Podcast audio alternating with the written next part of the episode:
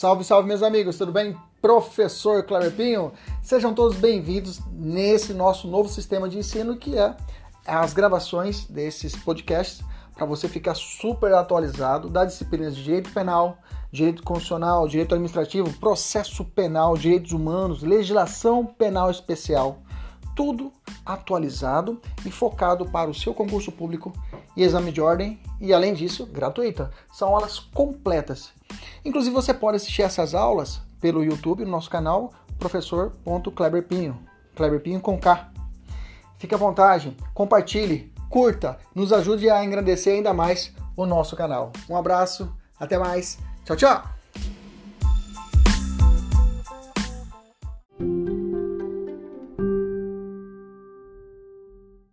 Salve, salve, meus amigos! Professor Kleber Pinho! Sejam todos bem-vindos aqui no nosso canal no YouTube.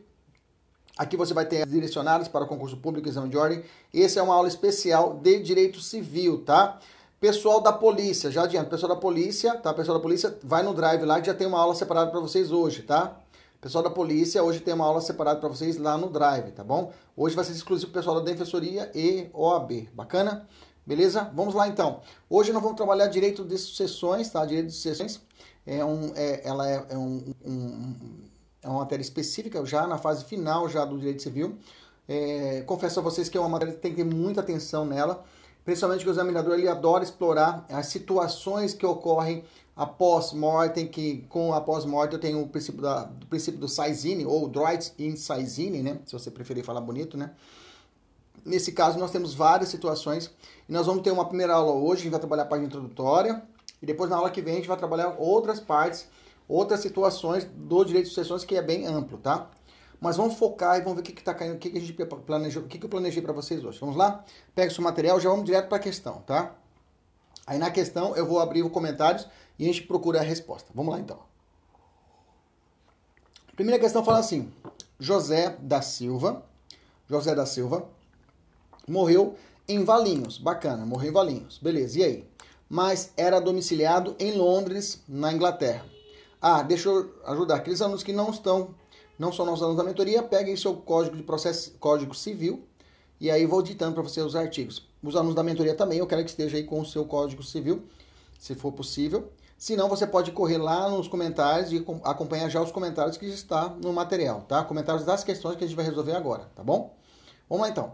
José da Silva morreu em Valinhos, então a morte se deu em Valinhos, beleza? Com a morte, automaticamente já gera, o, é, se, a, temos a ideia do princípio da Saizine. Com a morte, né? Com a morte, eu tenho a situação da, da, da, da exteriorização do princípio da, da sucessão propriamente dito. Da sucessão hereditária se abre com a morte, tá? com o princípio do Saizine reflete isso. E continua, mas era a, domiciliado é, em Londres, Inglaterra. Deixou 10 imóveis na Inglaterra, propriedade rural em Valinhos. Bacana? Beleza? Assim como dois filhos morando no Brasil e um em Portugal. Bacana? Tá acompanhando? Vamos lá. É competente para regular a sucessão dos bens. É competente para regular a sucessão dos bens. Onde vai ser proposta essa, esse, procedimento para a sucessão dos bens? que José deixou. Vamos lá, então vamos repetir. Ele, ele morreu em Valinhos, mas ele tem, mas era domiciliado em Londres, bacana?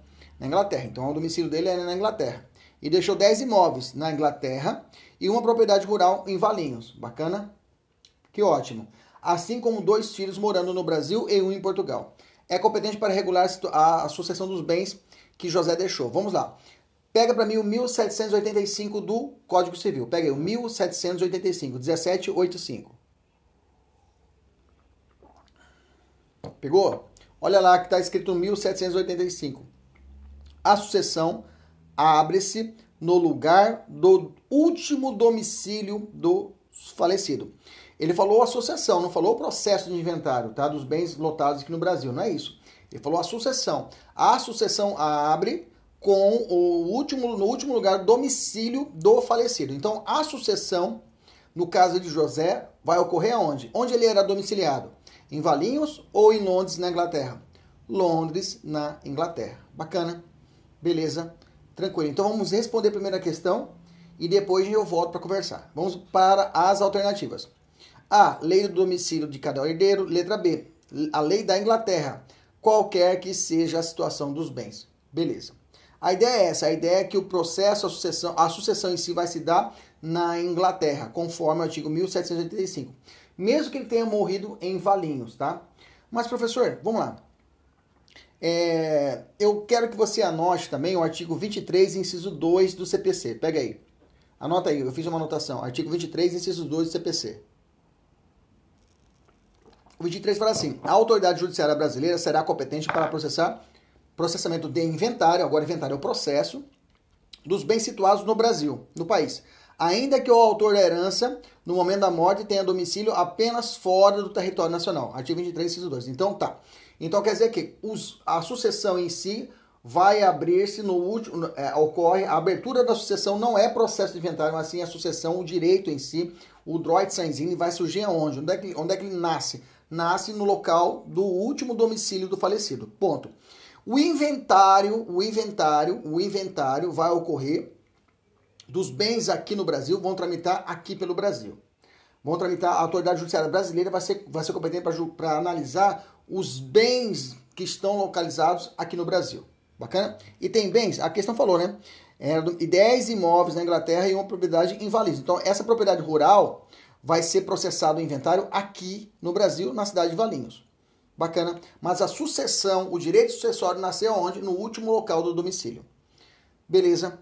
Mais uma informação. Professor, você, imaginamos que você é a juíza de Valinhos. Bacana? Você é a juíza de Valinhos. Aí você falou, putz, cara, esse cara morreu lá, morreu aqui em Valinhos, mas ele é, ele é domiciliado na Inglaterra. Então a, a sucessão vai abrir-se no local do último domicílio, ou seja, na Inglaterra.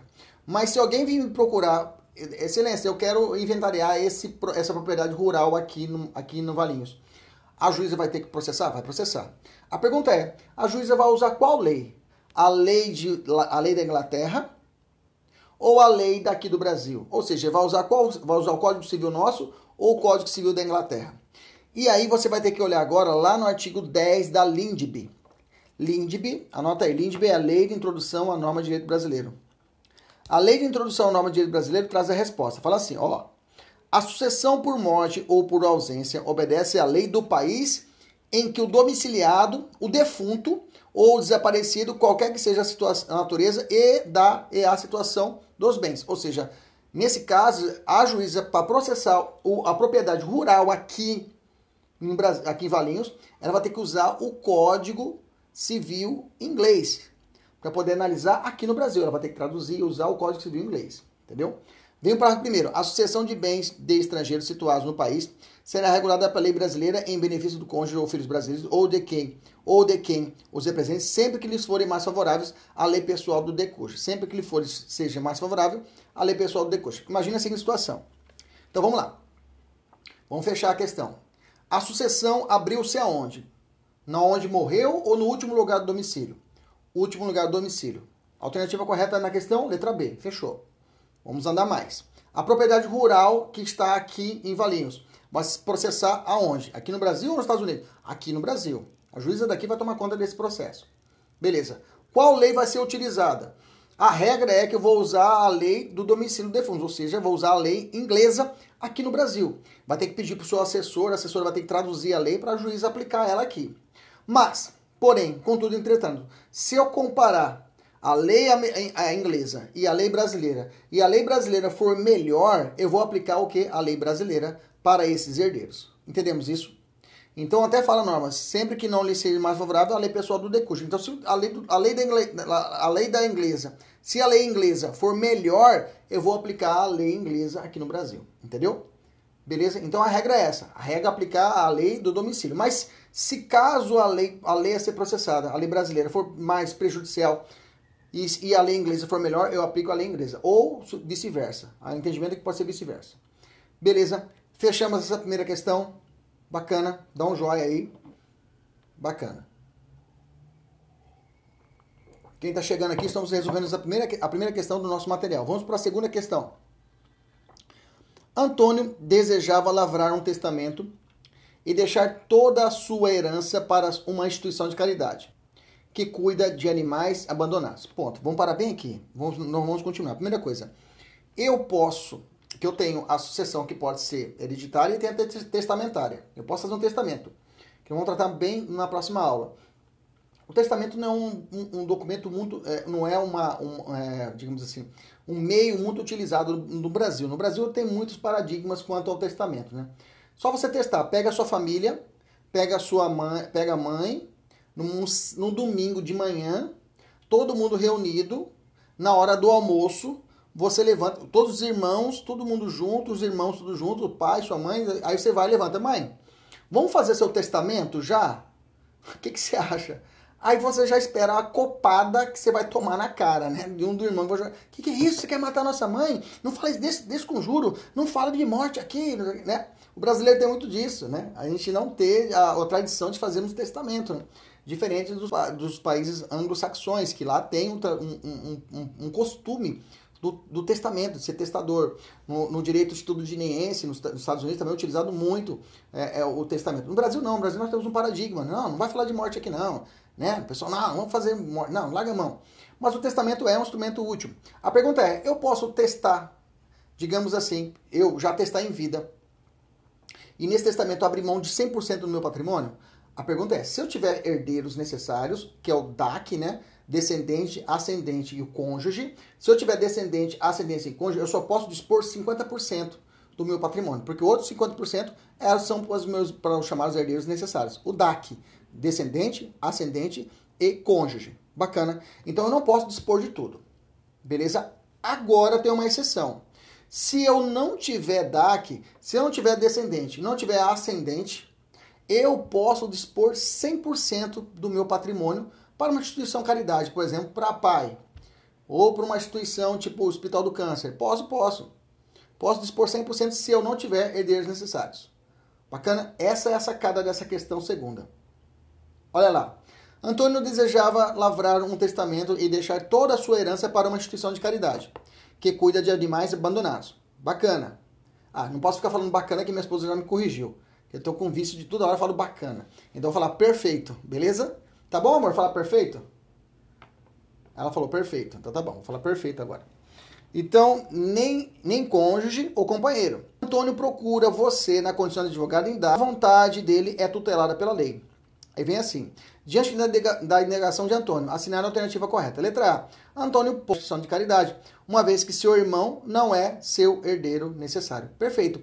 E ele tem, né? O único parente de Antônio é seu irmão, né? com quem almoça todos os domingos. Eu até pulei esse, esse trecho da, da questão, né? Então ele não possui cônjuge no companheiro e só possui o irmão. Então o irmão, ele pode testar, atestar 100% do patrimônio? Pode. Fácil, né? Letra A, marcou, nem olha para as outras alternativas. Beleza? Fácil, né? Fácil. Quando você conhece a norma, tudo fica mais fácil. Né? E veja que a gente não está viajando na maionese. Né? Então a, a conclusão é, se eu, eu posso colocar, se, se, se, durante a minha vida eu nunca casei ou tive uma relação de união estável, durante toda a minha vida, eu não te deixei filhos, meus pais já são falecidos, só tem meus irmãos e sobrinhos, eles não, e eu posso testar 100% do meu patrimônio? Posso, e eles não herdarão nada? Não herdarão nada. Bacana. Beleza. Falei bacana, né? Maravilha. Terceira questão, vamos lá então. Segunda questão está morta, letra A. Paulo, viúvo, tinha dois filhos, Mário e Roberta, que estava muito endividado, cedeu para o seu amigo Francisco, a que fará jus quando seu pai falecer, pelo valor de um milhão de reais, pago à vista. Paulo falece, sem testamento em 2017, deixando a herança líquida no valor de 3 milhões de reais. Sobre a partida da herança de Paulo, assinar a alternativa correta. Vamos analisar isso aqui bem devagarzinho. Vamos lá. Você já ouviu falar um negócio chamado Pacta Corvina? Já ouviu falar? Pacta Corvina. Já ouviu falar Pacta Corvina? Pacta Corvina, nada mais, nada menos, é o artigo 426 do Código Civil. O que, que fala o artigo 426? Não pode ser objeto a herança de pessoa viva. Eu não posso deixar fazer negociar a minha herança. Não estou falando testamento. Eu não posso negociar a minha herança, ceder um crédito da minha herança se eu estiver vivo ainda. Entendeu? Eu não posso negociar a herança da minha mãe se ela está viva ainda. Entendeu? Eu não posso negociar a herança que ela vai me dar. Ah, ela vai me, ela vai me passar um milhão, então eu já vou negociar. Eu vou imaginar a seguinte situação: minha mãe está viva, meus pais estão vivos, graças a Deus. Mas imaginamos que eu penso o seguinte: ah, bom, eu já fiz o cálculo aqui, minha mãe tem essa casa aqui, meu pai tem essa casa aqui, os bens é, são durante o casamento, comunhão parcial, então vai ser dividido meio a meio. Se os dois falecer, vai ficar bacana. Eu já começo a fazer conta. Aí eu já faço cálculo. Bom, eu vou ter nessa brincadeira aí, eu vou ter uns 500 mil. Aí eu pego e falo o seguinte: aí eu tô quebrado, apertado. Aí eu falo assim, Delma, seguinte, é, vamos fazer o seguinte, eu, te cedo esse direito, eu te dou uma sessão de crédito de 500 mil, com uma condição, quer dizer que quando meu, minha mãe falecer, quando vier a herança, eu passo para você esses 500 mil e você me antecipa esses 500 mil. Vamos fazer esse negócio? Então você me empresta 500 mil, vamos dizer empréstimo, você me dá 500 mil e eu vou te dar essa carta de crédito, essa sessão de crédito. Você fica com 500 mil de crédito comigo.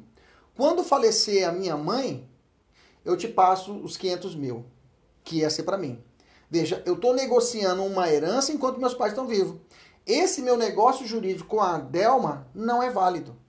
Não é válido. Por quê? Pelo fato de que ele vai ser considerado nulo. Pelo fato de que eu não posso fazer herança, posso fazer negócio herança de pessoa que ainda está viva. Então, esse, então, toda vez que você vê uma questão que a pessoa, os, a, o, o, o futuro testador, a pessoa que tem o crédito, os pais ainda estão vivos. E esse herdeiro já começa a negociar esse futuro patrimônio e cede, faz uma sessão de direito, passa esse crédito para esse crédito futuro passa para outra e recebe o dinheiro e fala, ó, agora você você é, você vai ser o herdeiro. Quando vier aí a morte, você já pode pegar para você. Esse negócio realizado entre os dois não é válido. Entendemos isso? Agora vamos, vamos para as alternativas. Então vamos voltar de novo à questão. Então Paulo, viúvo, tinha dois filhos, Mário e Roberta. Em 2016, Mário, que estava muito endividado, cedeu a seu amigo Francisco a quota parte da herança que fará jus quando seu pai falecer. Então já sabia quanto, quanto que ele ia ganhar, um milhão. Ia ser pago à vista, né? E pagou à vista. Então ele cedeu e o amigo foi e passou para ele um milhão. Paulo falece sem testamento em 2017, deixando a herança líquida de 3 milhões. Sobre a partida da herança, Paulo, né? Paulo, sobre a partida da herança, a pergunta é: o Francisco, ele vai ter direito a pegar a parte dele? Que ele se, já, já se antecipou, ele pegou, ele vai ter olha, eu quero minha parte aí que eu dei lá o dinheiro lá pro, pro Mário lá, e agora não vai ter. Pelo fato que um negócio realizado entre os dois não vale, é, é inválido, é nulo. Então, eu tenho qual alternativa? Vamos lá. Letra A. Francisco não será contemplado na partilha, porque a sessão feita por Mário é nula. Razão pela qual Mário e Roberta receberão cada um 1 milhão e 500 mil reais. Bacana. Então, nessa brincadeira aí, Mário vai receber duas vezes, professor, vai receber duas vezes. Ele já recebe, tinha recebido antes do Francisco a antecipação, mais 1 milhão e 500, você vai faturar aí nessa brincadeira 2 milhões e 500. É claro, né? Vai gerar uma ação, parará, parará. Mas você entendeu a terceira questão? Fácil, né? Dá um feedback para mim se você entendeu a terceira questão. Dá um ok aí. Beleza. Quarta questão, vamos lá. Arnaldo faleceu e deixou os filhos Roberto e Álvaro. No inventário judicial de Arnaldo, Roberto, Arnaldo faleceu e deixou os filhos Roberto e Álvaro. No inventário judicial de Arnaldo, Roberto, devedor, é, Roberto, devedor contumaz na praça, renunciou à herança em 5 de novembro de 2019. Então, durante o inventário né, de Arnaldo, o Roberto, que é um dos filhos, ele renunciou, falou, eu não quero esse dinheiro. Mas só que esse, esse Roberto é picareta. Toda vez que você viu na questão que o cara é herdeiro, ele renuncia e ele é picareta, ou seja, tem um monte de gente precisando receber e ele faz ele faz ele faz doce, fala, ah, não quero essa herança, eu vou continuar devendo, deixando os meus credores sem receber. Toda vez que você viu isso daí, que você viu, a questão falou que o sujeito ele tinha direito à herança, ele renuncia à herança e a questão fala que ele era devedor e tem pessoas querendo receber, fica esperto. Que surge aqui a possibilidade da chamada aceitação da herança de forma indireta. O que acontece isso? Pode ser que um dos credores, um dos credores, uns caras que estão. O, o, o, o, o, o, o, o Roberto Tá devendo, digamos, para Pedro. Tá devendo para Pedro. Pedro, não vou te pagar não, não vou te pagar. E aí ele recebe a herança. Fala, não quero essa herança. Não aceito a herança. Eu renuncio à herança, não quero. E não vou te pagar, Pedro, não vou te pagar. E não quero a herança. Toda vez, toda vez que você viu essa questão, o cara não quer a herança. E tem que saber, Pedro, eu não vou te pagar. O Pedro, o Pedro fala, se ele não quer, eu quero. Mas, professor, o Pedro não é herdeiro. Mas aí vem a sacada. É possível a chamada aceitação da herança indireta. Ele, como credor, ele pode ir entrar na jogada e falar assim: eu aceito a herança em nome dele. Até cobrir o quanto ele me deve. Ele me deve um milhão. Quanto que é a herança aí? Um milhão e quinhentos. Eu só quero um milhão. O Pedro fala, só quero um milhão. É o que ele me deve. Os quinhentos aí você pode deixar o pessoal partilhar. Só o limite da herança. Entendeu? Onde é que está escrito isso, professor? Vai lá no artigo 1813. Vai lá. Pega lá.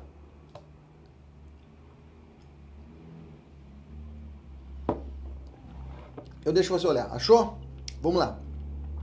Quando o herdeiro prejudicar os seus credores, olha lá, renunciando. Eu quero que você grife a palavra renunciando, por favor. Tá? Renunciando. Não falei de não falei de, de deserção, tá? Não falei de deserção, falei de renúncia. Renúncia, ele partiu dele, ele não quer. Não houve, houve uma ação externa de retirar ele da herança. Uma deserção, tá? Não. Ok? Uma indignidade. Não, não é isso. Renúncia. É unilateral. Eu falei, não quero. Por quê? Porque não quero. Estou muito rico, não quero saber de dinheiro. Bacana? Então, renunciando à herança, poderão eles, os credores, com autorização judicial, não é bagunçado. Então, Pedro vai ter que ir no juiz excelência. Ó, seguinte, ó o cara aí não quer receber, mas eu quero. Eu quero, eu preciso, tá? Aceitá-la em nome do renunciante. Aceitá-la em nome do renunciante. Para primeiro, a habilitação dos credores será se fará no prazo de 30 dias seguintes ao conhecimento do fato. Grifa aí o prazo de 30 dias. Grifa aí, por favor. Então, imaginamos que não tem só Pedro. Tem Pedro, Amadeu, José, Antônio, Joaquim, cinco credores. E todos eles, ó, ficaram sabendo, ó, o cara lá renunciou. Os cinco têm um prazo de 30 dias para poder habilitar, para eles poderem habilitar como credores. Pode ser no próprio inventário eles habilitam como credores. O inventário falou, olha, eu quero entrar nessa bagaça aí, que ele não quer receber, mas nós queremos. Eles têm um prazo de 30 dias para poder receber. Bacana? Parágrafo segundo. Pagues as dívidas do renunciante, prevalece a renúncia quanto ao remanescente, que será devolvido aos demais herdeiros. Ou seja, se ele, te, se ele renunciou 1 milhão e 500, os credores vão tirar o seu, a sua, digamos que o crédito é de um milhão, eles tiram um milhão e os outros 500, ah, ele não quer, né? então passa para os outros herdeiros. Passa para os outros herdeiros. Bacana. Alternativa correta, vamos lá. Vamos ler a questão primeiro, né? Arnaldo faleceu e deixou os filhos Roberto e Álvaro. No inventário judicial de Arnaldo, Roberto, devedor com Tomás na praça, renunciou à herança em 5 de novembro de 2019 conforme declaração nos autos.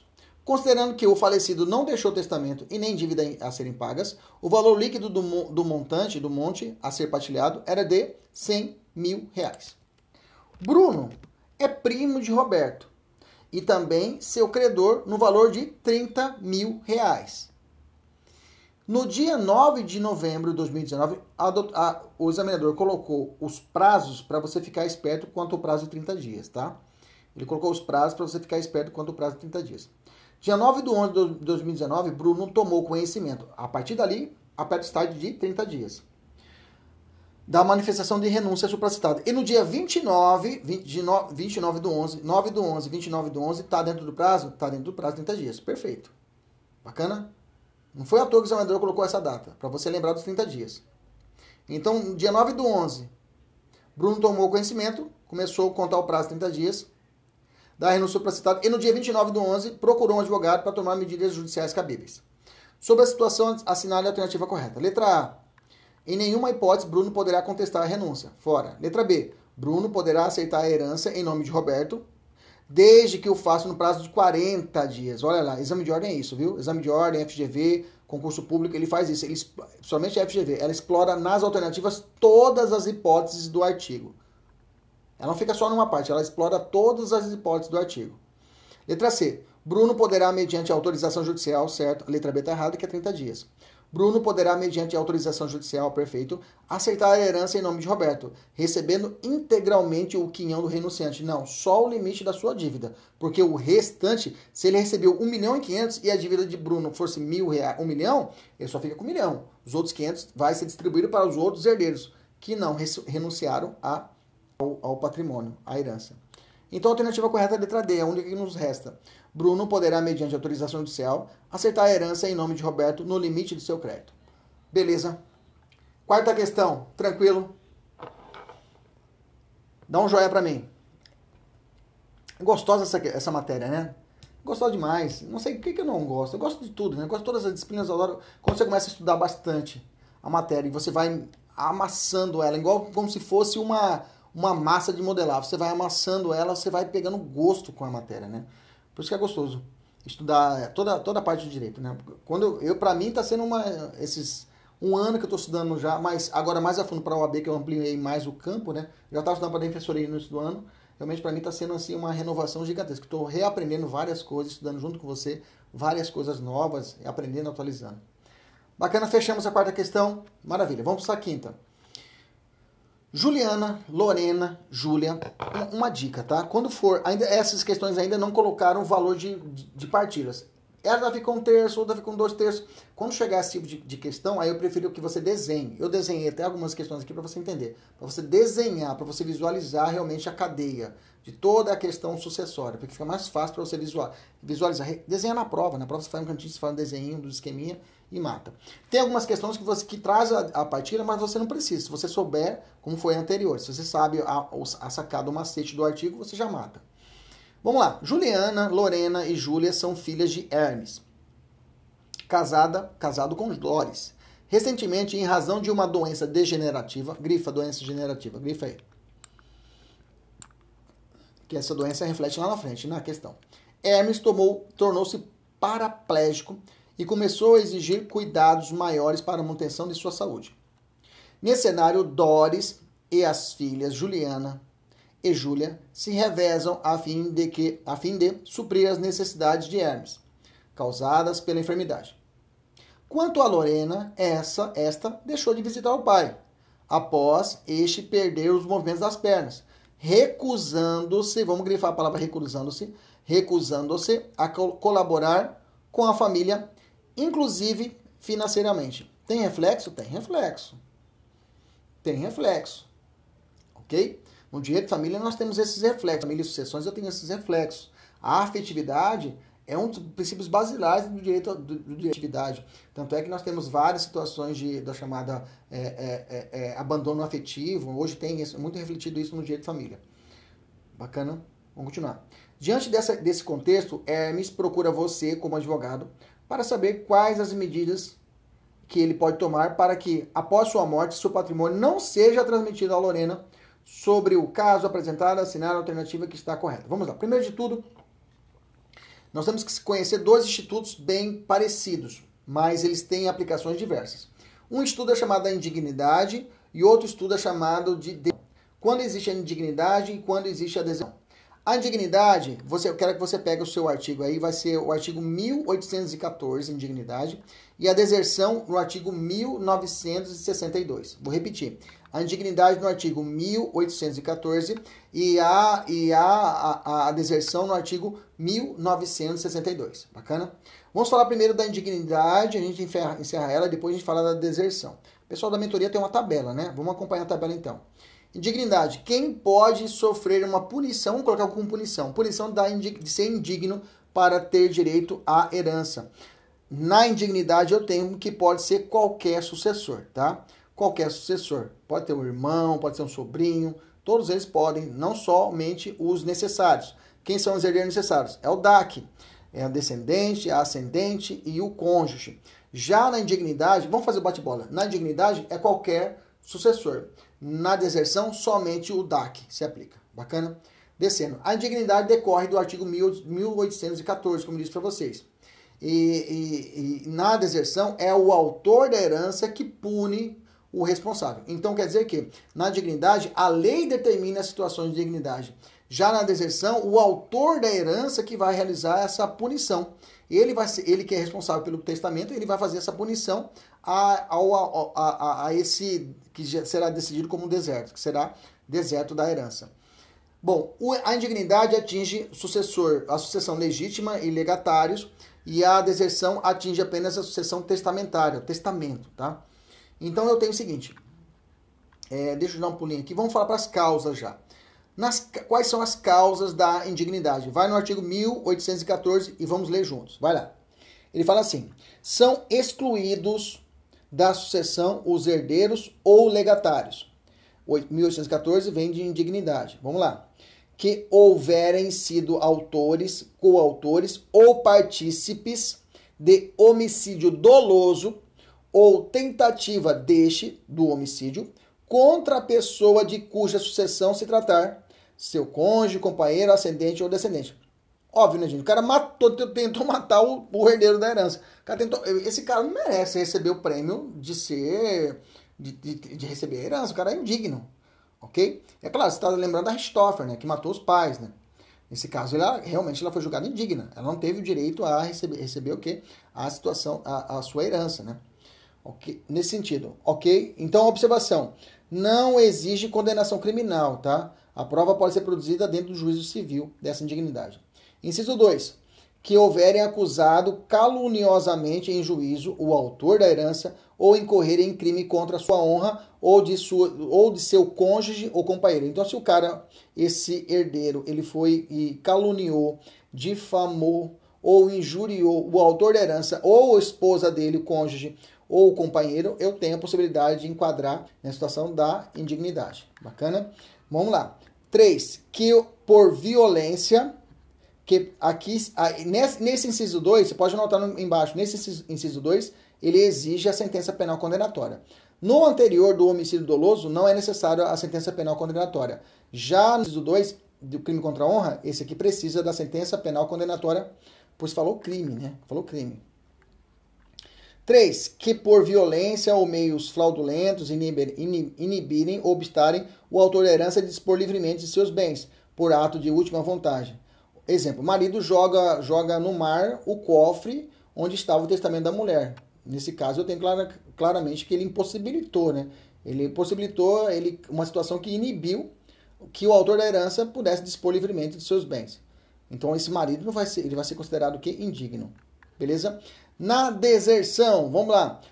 Quais são as hipóteses de deserção? Artigo 1962. Fala assim: além das causas mencionadas que eu acabei de ler, Além das causas mencionadas que eu acabei de falar, a deserção acumula. Além das causas do 1814, tá? Que são as causas de indignidade, autorizam a deserção dos descendentes por seus ascendentes. deserção dos descendentes por seus dos pais para os filhos. Dos pais para os filhos. Quando ocorreu uma ofensa física, uma injúria grave, relações ilícitas contra, com a madrasta ou, do, ou com o padrasto, desamparo do, do, do ascendente em alienação mental ou grave enfermidade. Opa, a menina desamparo. Desamparo do ascendente. A menina não desamparou o pai, não, não quis mais visitar, nem financeiramente, eu posso dar um enquadro nela aqui. O 1962, inciso 4, eu posso enquadrar na situação da questão e pedir o que? O, o, o, o, autor da herança, o futuro da herança, poderá o que? Deserdar ela por fundamento no artigo 1962, inciso 4. Bacana? Em 1963, além das causas numeradas, o 1963 são as hipóteses em quando o, a deserção ocorre dos ascendentes pelos descendentes. Então, quando os filhos eles deserdam seus pais, tá? É o efeito contrário. E aí segue o mesmo raciocínio, né? É, aí vem injúria grave, relações ilícitas. No inciso 3 muda, né? Relações ilícitas com a mulher ou companheiro do filho, ou, da, ou a do neto, ou com o marido ou companheiro da filha ou da neta. Inciso 4. Desamparo do filho ou neto com deficiência mental ou grave enfermidade. Beleza? Então, nesse caso, é ao contrário. É os descendentes é, é, deserdando os ascendentes, os avós, os pais, avós. Beleza? Aí nós conseguimos aí ver a questão. Agora vamos para a questão, agora vamos para as alternativas. Letra A. Lembra que eu falei que ele tinha duas meninas e a menina que é a chamada Lorena, ela cagou para a situação. Ela não cuidou do pai, o pai tava, ele não ajudou financeiramente, bacana? Então quer dizer que é o descendente agora querendo tirar o seu descendente, o, o ascendente querendo tirar o seu descendente. Se for ascendente para descendente, eu uso o 1962. Se for do filho para o pai, eu uso o 1963, ok? Então, letra A. É, letra A fala assim, né? É, a pretensão de Hermes não poderá ser concretizada, segundo o direito brasileiro, visto que o descendente herdeiro necessário não poderá ser privado da sua legítima pelo ascendente em nenhuma hipótese. Errado, aí eu vou olhar o 1962, inciso 4, em 62, inciso 4. Tá errado. Né? Até o nosso, meu gabarito aí coloquei o 3, é 2.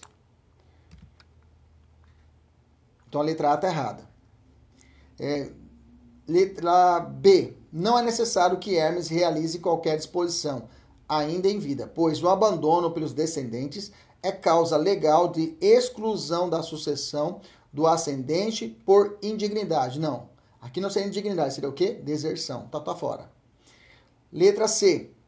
Existe a possibilidade de deserdar o herdeiro necessário por meio de testamento, mas apenas em razão de ofensa física, injúria grave em relações ilícitas com a madrasta ou padrasto. Não, tem outras situações. Não somente essa. Ofensa e injúria, e eu tenho desamparo, que é o inciso 4, que é a situação da questão. Ficou limitada a letra C, está errada. Letra D é a correta. É possível que Hermes disponha sobre a deserção de Lorena em testamento, em testamento indicando expressamente o seu desamparo em momento de grave enfermidade com causa de justificativa que justifica esse ato. Beleza? Fácil, né? Maravilha.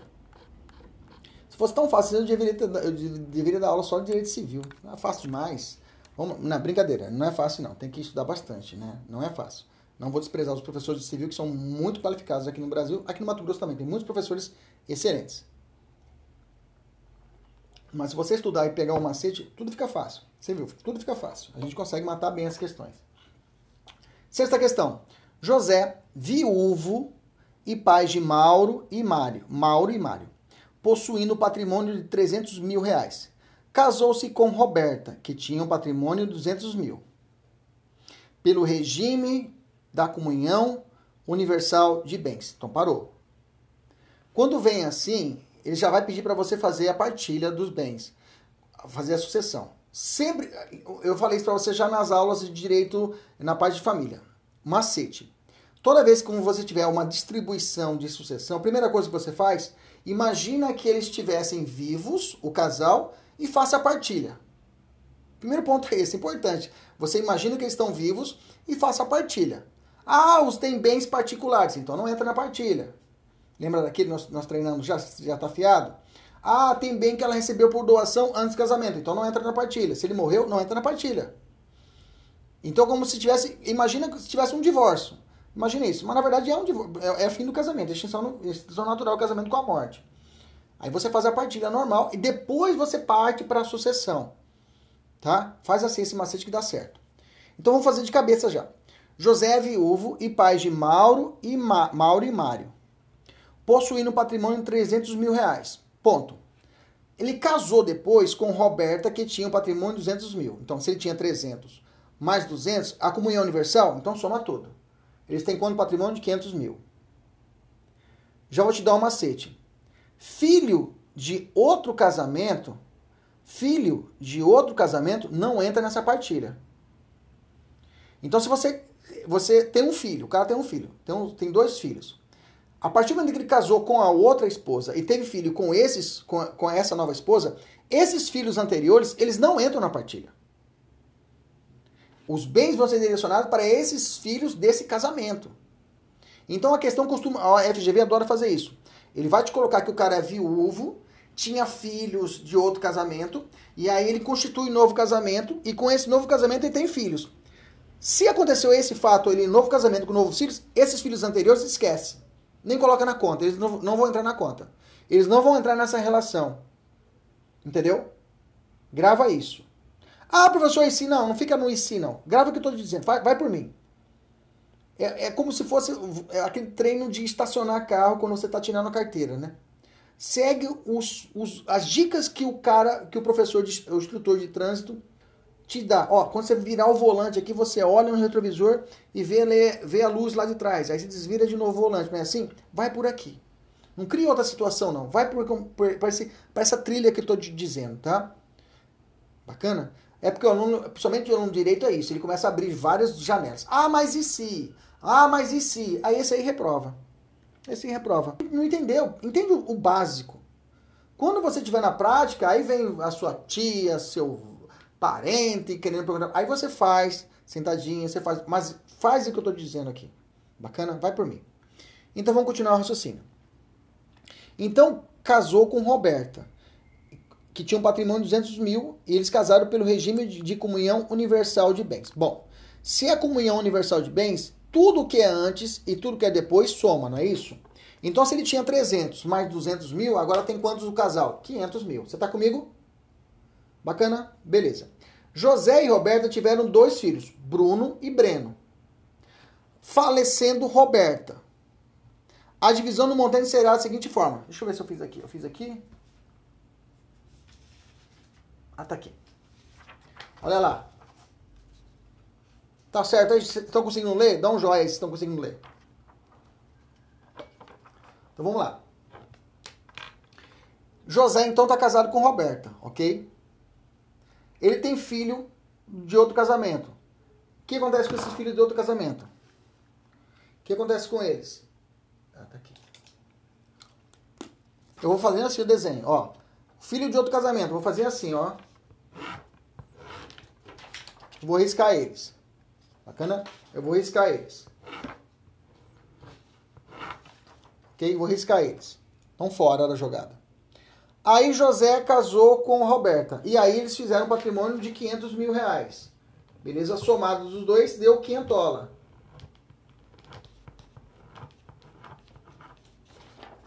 Esse zero aqui tá. Esse. Deu 500 mil, ok? Os dois somados deu 500 mil. Beleza? Aí, ele morreu. O José, olha, a Roberta, eu queria matar o José. A Roberta morreu. Bom, professor, se ele, se ele morreu, se ela, se ele morreu, eu tenho que o patrimônio nesse caso, ele é meeiro, professor. Ele vai ganhar metade dos bens, vai ganhar metade dos bens ok? Então, metade dos bens de 500 mil, é 500 mil mesmo? É 500 mil. Né? A metade dos bens de 500 mil, é José Viúvo, Mauro e Mário tem patrimônio de 13 mil. Uhum, tal, isso. Até que... Perfeito. Então, se ele tem 500 mil, se ela morreu, metade disso daqui é dele. Metade porque ele é meio. Se ele casou com ela, Universal, ele já tem metade dos bens. Você está comigo? Se, ele, se ela morreu, ele ficou com metade. Então, de 500 mil, 250 mil já é dele. Eu não mexo com isso. Os outros filhos não vão entrar na jogada.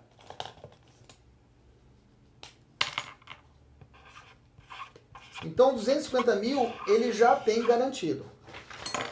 250 mil ele já tem garantido. A pergunta é: os outros 250 mil vai ser dividido também por ele mais os dois? Você vai decorar o seguinte: se for comunhão universal de bens, ele vai ter que contentar só com a metade. Porque outros 250 mil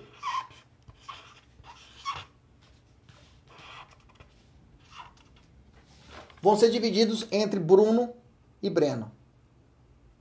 Porque na comunhão parcial, vou fazer outra questão para você, ele, ele ganha metade e o 250 restante, ele entra na jogada também. Ele participa também do 250 restante. Ele é meeiro e também será herdeiro.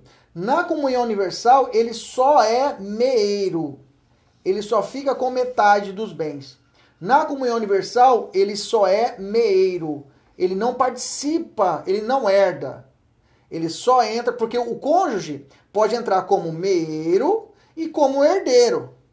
Mas na comunhão universal, ele só vai ser meeiro. Ele não entra na distribuição dos 250 mil que restou. Porque se for na comunhão parcial, ele vai ganhar 250 e também ele entra aqui no pacote. E aí ele dividiria junto com os filhos os 250. Entendeu? Aí dividiria 250 por 3. Vocês estão comigo? Mas como é comunhão universal e a questão disse isso, ele vai ficar respondendo apenas, ele só vai receber metade. Professor, de onde você tirou isso da cabeça? Vai, vem comigo, vai lá na letra. Vai na letra. É, vai no artigo 1829, pega lá.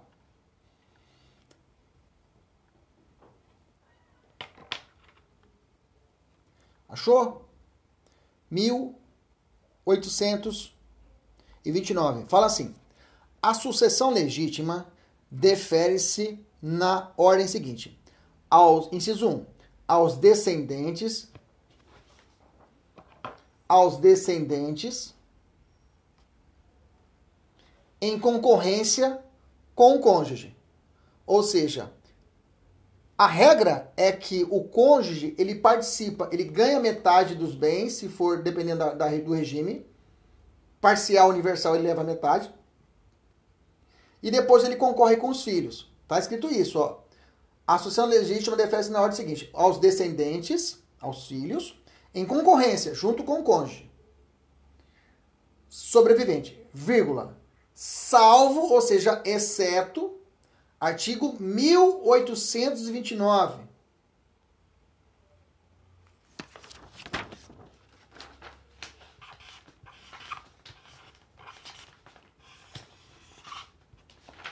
Mil oitocentos e vinte e nove.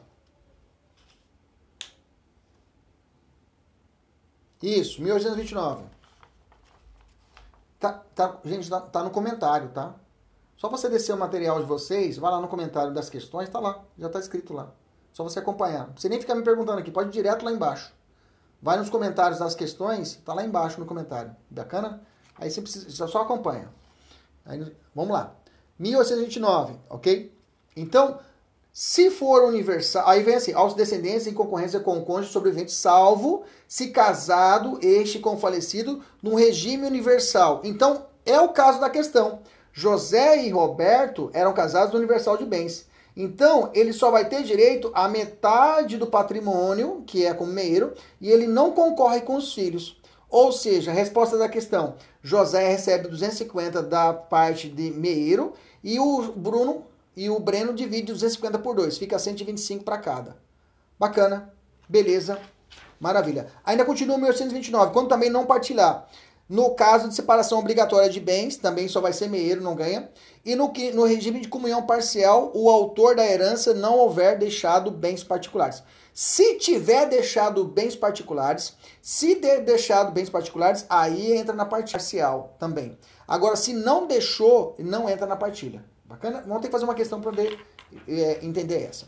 Então, nessa questão aqui, na sexta questão, a alternativa correta é a letra C. José recebe 250 e Bruno e Breno recebem cada um o valor de 125 mil reais. Se você só, aí multiplica por 2, 125 vai dar o quê? 250. Fechamos essa parte. Entendeu? Me dá um joia se você entendeu isso. Muito importante seu joia agora. Seu ok, entendi. Muito importante mesmo.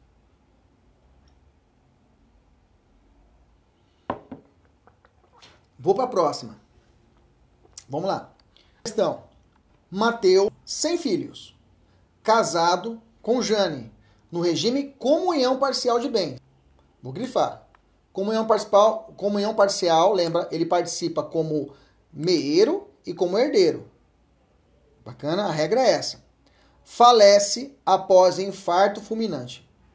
Desceu, desceu, desceu parentesco de linha reta. São ainda vivos Carlos, o seu pai, e Irene, sua avó. A partir da situação, assinar a opção que indica a sucessão de Mateus. Vamos de novo. Mateus não tem filho e é casado com Jane. Vamos lá, eu fiz aqui. Mateus, ele é casado com Jane. Beleza? Qual é a. a vamos, vamos, vamos separar os dois primeiro, vamos divorciar. Qual é o regime dos dois? Parcial. Parcial, meio a meio, do que foi adquirido no, no casamento, perfeito? Perfeito. Então ela já tem 50%. A Jane já tem um crédito de 50% por ser meieira. Bacana? Ela participa agora também dessa outra parte da parceria que vai ser a herança. Ela participa? A Jane participa.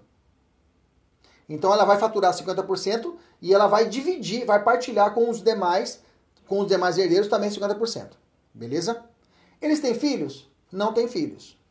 Então a herança sobre o Carlos é o pai de Mateus, é o pai, né?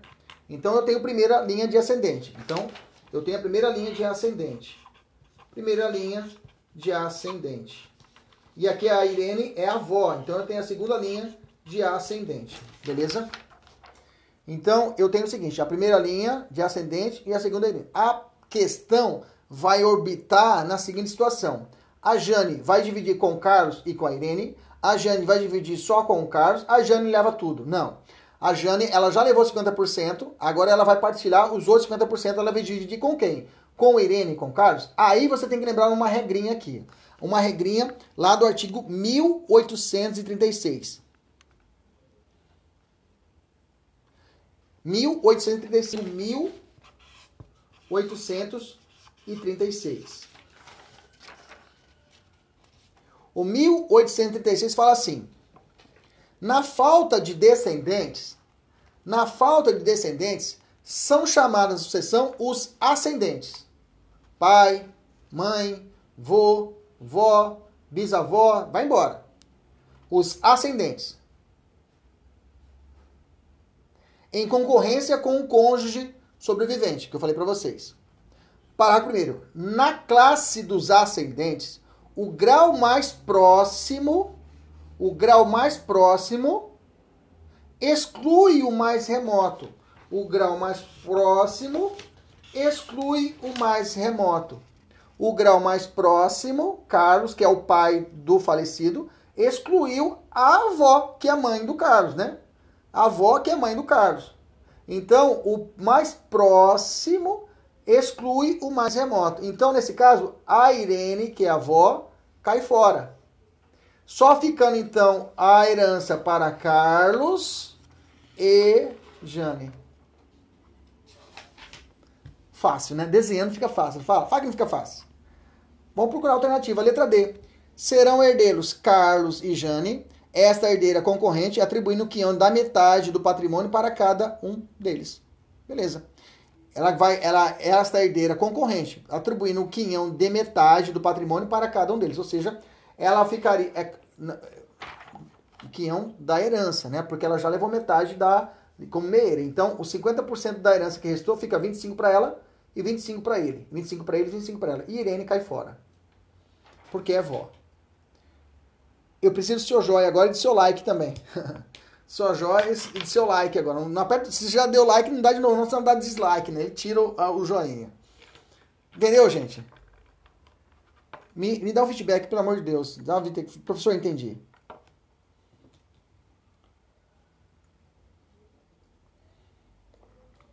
Gente, você não sabe como, quanto cai essas questõezinhas assim, viu?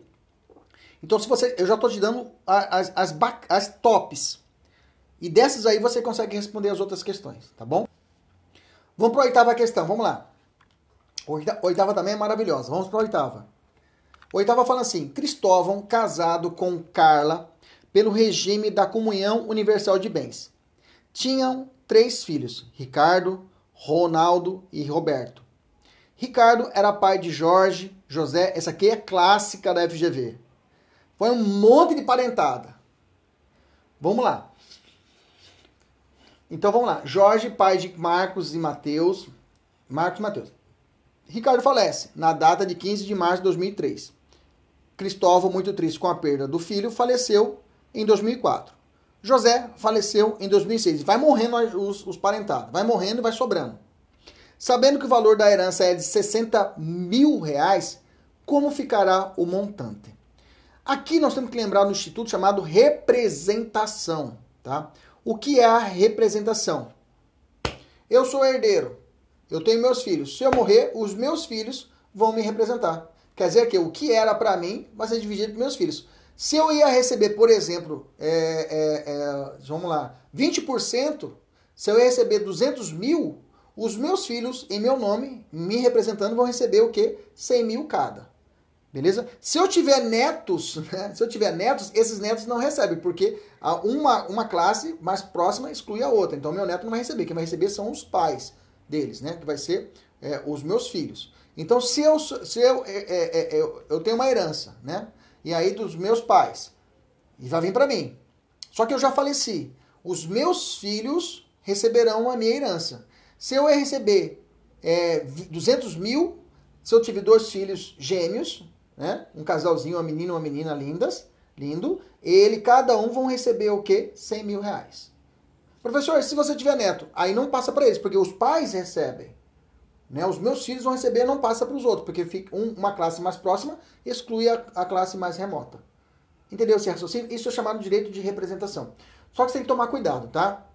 Tem que tomar cuidado. Na representação descendente, ela vai dividir de forma pareada, tranquilo. Agora, se a representação for na lateral, se for colateral, que eu vou fazer outra questão com você, aí ela tem outra pegada, tá?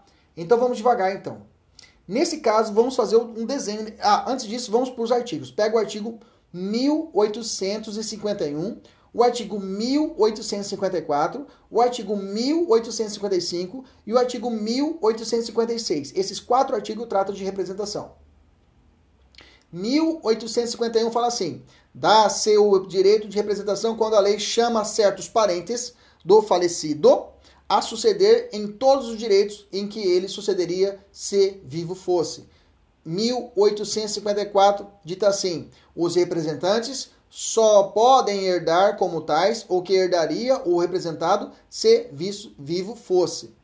1855 o quinhão do representado parte-se-á por igual entre os representantes, que eu falei para vocês. 1856. A renúncia à herança de uma pessoa poderá ser representá-la na sucessão de outra. Então, se o cara renunciar uma herança, não quer dizer que ele não pode, ele poderá representá-la na sucessão de outra. Ou seja, se as for na, o cara renunciou uma herança dele, mas aí o, o, o, eu, eu renunciei a uma herança minha, digamos assim. Mas aí digamos que tem uma outra herança que é meu pai. Meu pai faleceu, eu vou lá e recebo. É possível, tá? 1852. O direito de representação dar-se-á na linha descendente, mas nunca acontecerá a representação na linha ascendente, tá? Sempre será na descendente. Na colateral, como eu falei para vocês, na colateral, você tem que olhar o 1853, que fala assim: na linha transversal, irmãos, sobrinhos, essa parentada aí, somente se dará é, o direito de representação em favor dos filhos de irmãos do falecido, ou seja, os sobrinhos, quando com irmãos deles concorrerem. Eu vou fazer essa questão agora e mostrar para vocês como é que dá essa outra. Bacana? Beleza? Nessa situação, como é que vai dar? Deixa eu desenhar, desenhei para vocês. Esse é o caso do Cristóvão. Então vamos lá. Tá aqui. O Cristóvão e a Carla eram casados. Beleza? E regime comunhão universal. Então já sei que a Carla, ela não entra no pagode aqui embaixo. A Carla não entra no pagode. Ela não, não participa dessa, do rateio aqui. Ela só fica com 50% dela e seja feliz. Bacana? Beleza? Então continua assim. É, é, eles tiveram três filhos: o Ricardo, Ronaldo e o Roberto. O Ricardo morreu. O Ricardo era pai do e do Jorge. Beleza? José era pai de Marcos e Mateus. O Ricardo morreu e o José morreu. Beleza? Tranquilo? Maravilha. Sabendo que o valor da herança é 600 mil, como é que ficaria esse caso, né? E aí a herança do pai do, do Cristóvão. Nisso, Cristóvão casado. Ricardo, Ricardo falece. Cristóvão, é, é, Cristóvão muito triste com a perda. Faleceu em 2004. Cristóvão também morreu, né? Bom, como é que fica? Cristóvão morreu. A pergunta é: Carla leva? Carla não leva, que participa porque ela recebeu o universal de bem. Então, o dinheirada vai tudo aqui para baixo. Então, se eu tenho 600 mil, eu tenho que o seguinte: Carla já recebe 300 mil. Você tá comigo? Porque ela é meieira. E ela, ela, professor, ela recebe 300 mil e ela participa com os 300 mil restantes aqui embaixo? Não, ela fica só com os 300 mil e seja feliz. Os outros 300 mil vai ficar dividido aqui embaixo. Aí fica fácil. 100 mil para Roberto, 100 mil para Ronaldo e a briga fica aqui no Ricardo. Como é que fica aqui no Ricardo, professor? Vamos lá. 100 mil, 100 mil. Sejam felizes. E os 100 mil restantes, como é que fica, professor? Bom, Ricardo morreu, José morreu. Então, nesse caso, eu poderia dividir esses três aqui, ó. 20, é, poderia receber aqui, ó, 100 mil dividido por 3. Dá para fazer isso aqui, professor? Olha lá como ficou a alternativa. Carla recebe 300 mil, Roberto e Ronaldo 100 mil cada, é, cada um. Jorge receberia 50 mil, Jorge receberia 50 mil, ok? E o Marcos e Mateus, 25, 25. Que seria a parte do pai. Não dividir aqui por 3, tá? Não divide por 3, não. Esse aqui 50%. Esse aqui, esse aqui não receberia 50%? Sim. Então, 50% do José é dividido para Marcos e Mateus. Então, fica 25 para ele e 25 para ele. Cuidado, normalmente a gente tem a ideia de querer dividir os três aqui. Não. Divide os dois normais de pai para pai. Quanto seria? Se não existisse esses dois, eu perguntaria assim: o Ricardo herdaria. Herda, é, o Ricardo faleceu, José e, e, Jorge representariam, não representaria? Esse levou 100, esse levou 100. Então esse aqui levaria 100, mas como ele morreu, passaria 50, 50, beleza? Como esse aqui morreu, os 50 dele passa para os dois, se representam 25, 25. Nesse caso, alternativa é letra C. Carla receberia 300, Roberto e Ronaldo sai fora, 100 para cada um. Os outros 100 que sobrava, 50 para um dos irmãos e 25 para cada, nesse caso, neto, né? Neto do, do Cristóvão. Filho, neto, bisneto, bisneto do, do Cristóvão. Fechou? Então, joia, está tudo ok. Agora vamos para a questão mais ferrada da aula de hoje. Vamos lá. Você percebeu se você desenhar? Você viu que se você desenhar não fica mais fácil para memorizar? Usem isso, viu?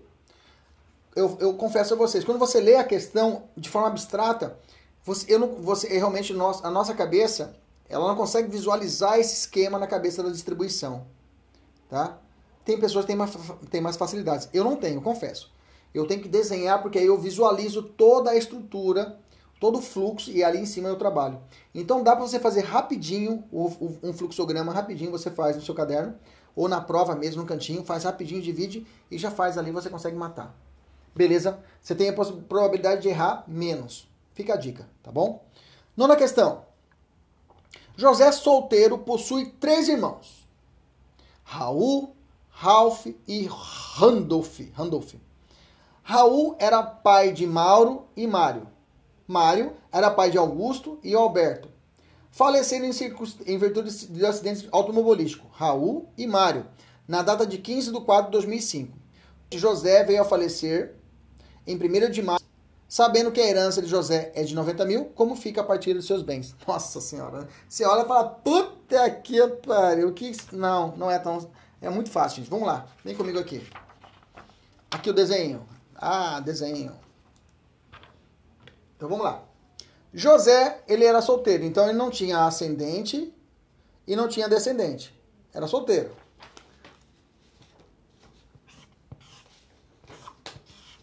Voltando com aquela parte, ele poderia dispor por testamento 100% do seu bem? Sim ou não? Sim. Mas não é o caso. José, na linha colateral, ele tem três irmãos. Ralph e Ron, Randolph. Né? O Raul, ele teve, ele teve dois filhos. O Mauro e o Mário. E o Mário teve o Augusto e o Alberto. Isso, isso. Vamos lá, vamos matar as pessoas aqui. Vamos matar, vamos riscar. Faleceram em virtude de acidente automobilístico. Raul. Já sei que vai representar o Mauro e Mário. Beleza? que mais, professor? Vamos matar aqui. É, matou, morreu o, o Raul e Mário. De pancada morreu Raul e Mário. Beleza? Aí continuamos o raciocínio. É, já, José veio a falecer em 15 de 6 de 2006. É de 90 mil. Vamos lá. E aí? Bom, se é 90, tem que dividir por quantos? Por 3. Você está comigo? 90 por 3 dá quanto? 30.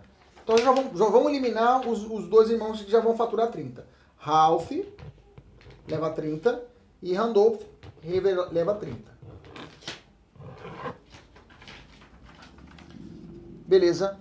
Ralph e Randolph leva 30, 30. A briga vai ser aqui em cima. Vocês estão comigo? A briga vai ser aqui em cima. Aqui você vai aplicar um artigo especializado que fala assim, ó. O artigo 1853. Na linha transversal, somente se dá a representação em favor dos filhos do irmão, dos irmãos do falecido, filhos do irmão do falecido, ou seja, sobrinhos, quando com irmãos deles concorrerem, beleza? Então, nesse caso, eu tenho o seguinte, ó, eu tenho que, é, é, é, os restantes de 30 mil, será entregue para quem, professor? Mauro, né? Entregue, será entregue a Mauro por representação e de seu pai pré-morto. Vamos lá. Nesse caso, para quem vai levar o, o, a parte final? Vamos lá. Augusto leva, professor? Augusto leva? Porque o Mário morreu. Porque se eu for pensar logicamente, se o Raul morreu, sobrou 30. Então eu vou levar o seguinte: eu vou dar 15 para o Mauro e 15 para o Mário. Aí eu dividiria esses 15 entre o Augusto e o, e o Alberto, certo? Não, tá? Aqui é diferente. Na colateral, não é igualzinho que nós fizemos da, da, da questão anterior, em que na linha descendente, você foi dividindo para todo mundo. Você deu 50 aqui, aí você dividiu aqui 25, 25, né? Na linha colateral, na linha transversal, são irmãos, tá? Nesse caso, quem vai faturar quando ocorreu a morte, nesse caso, é, esse, ele é irmão dele e esse aqui é o sobrinho. Então, o sobrinho aqui, ele vai levar sozinho a parte remanescente. O sobrinho aqui, ele vai levar sozinho a parte remanescente. Então, o Mauro, ele vai faturar os 30 mil restantes. E o Mário, que faleceu nesse caso, ele faleceu, o Mário faleceu, ele não participa mais, tá? Nem a descendência dele participa. Quem vai participar só o Mauro, Mauro sobrevivente. Porque a lei fala, na linha transversal, somente direito de representação em favor dos filhos do falecido sobrinhos, quando com irmãos deles concorrerem. Então, nesse caso, como o irmão concorreu, o único sobrinho aqui vivo é Mauro. Porque esses meninos aqui, eles são tio sobrinhos, sobrinhos, tio, é, não entra. Só esse moleque aqui que é sobrinho, né? Porque esse aqui é tio, ele é, ele é irmão desse, do Mauro, ele é José, eles são irmãos. Então esse moleque aqui é o sobrinho, né? Esse aqui são filhos do sobrinho. Os filhos do sobrinho não entram na jogada. Os filhos do sobrinho não entram na jogada, ele para só no sobrinho. A pergunta é: qual sobrinho que sobreviveu aqui do Raul? Só o Mauro, que é sobrinho José. Então esse moleque aqui, somente ele leva os 30% remanescente. Os, a tradução é: os filhos do, de um sobrinho leva, não, só o sobrinho. Então eu tenho José, o irmão, são três irmãos, um irmão levou 30, outro irmão levou 30, Raul levaria 30. Mas como ele faleceu, eu vou olhar para o filho dele, que é o sobrinho. Qual o sobrinho que está vivo? Mário morreu. Então sobrou o quê? O Mauro. Então Mauro leva 30, Ralph leva 30 e Randolph leva 30. Entendeu? Alternativa letra C. Ralph e Randolph levaram, receberam 30 cada um. O restante, 30 mil, será entregue a Mauro por direito de representação de seu pai pré-morto. Beleza. Beleza ou não beleza? Lembra? São irmãos. Um irmão levou 30, outro irmão levou 30. Esse aqui levaria 30. Ele morreu. Ele tem filho? Tem dois. Dois sobrinhos. Qual tá vivo? Esse aqui. Então só ele leva. Ah, mas esse aqui morreu. Não, para aqui. A linha sucessória para aqui no sobrinho. Entendeu? Para aqui no sobrinho. Então esses seriam sobrinhos, tios, sei lá, como é, nem sei que esse aqui seria de quinta geração, não sei lá, não sei, não quero saber também agora. Só sei que sobrinho aqui leva, fatura muito que não leva. Décima questão, saideira. Vence a questão. Não. Uh, tava tão bem. Beleza. Deu... Vamos lá? Décima. É como eu disse, né? Tem... Eu não preciso saber tudo.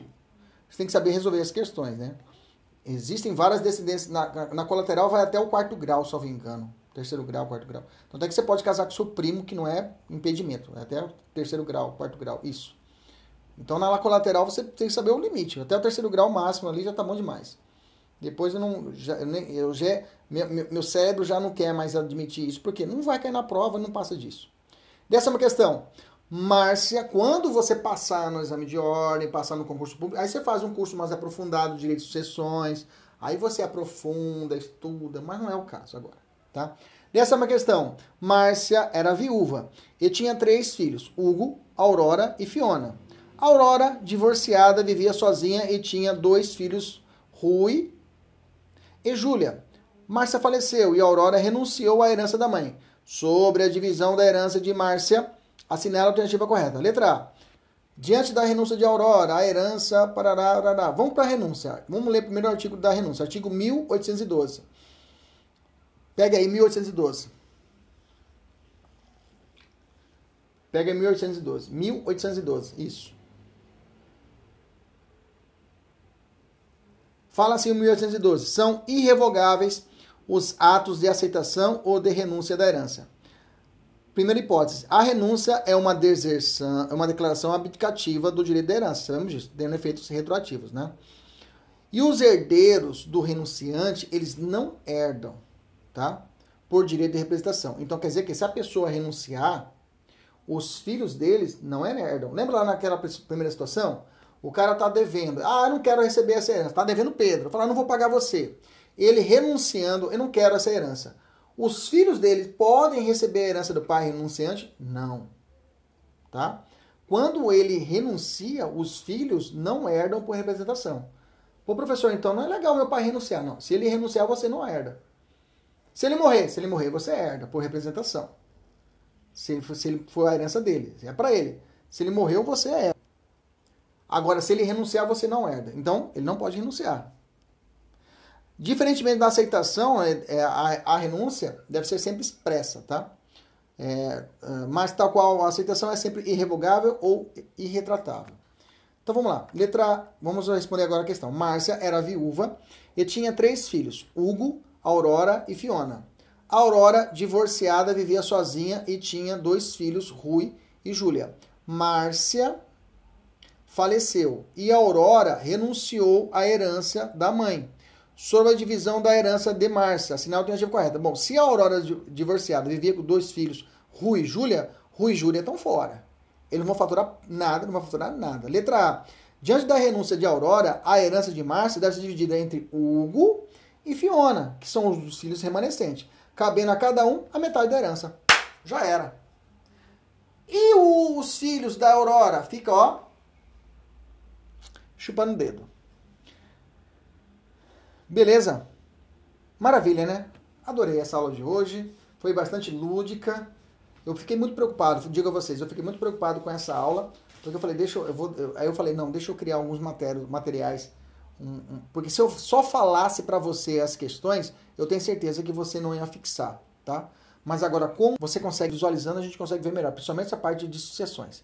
Então, se for o caso, depois você volte. É, pessoal que está assistindo a gravação, que é só o, o, o, a, o texto da lei, é só o material só da, do, do, PDF. E hoje eu aconselho você olhar a versão ao vivo. Os alunos da mentoria têm a versão ao vivo e a versão do PDF, né? Então, nessa aula de hoje, eu aconselho vocês olharem tanto a versão do PDF e quando chegar nessa parte de explicação dos mapinhas, olhar também a versão ao vivo. Beleza? Tranquilo? Bom, encerramos a aula de hoje. Os alunos da mentoria agora têm 10 questões para resolverem. Essas questões devem ser entregues hoje ainda para que podemos finalizar esse tópico dessa matéria. Tranquilo? Um abraço, até a próxima, se Deus quiser e Ele sempre quer. Tchau, tchau.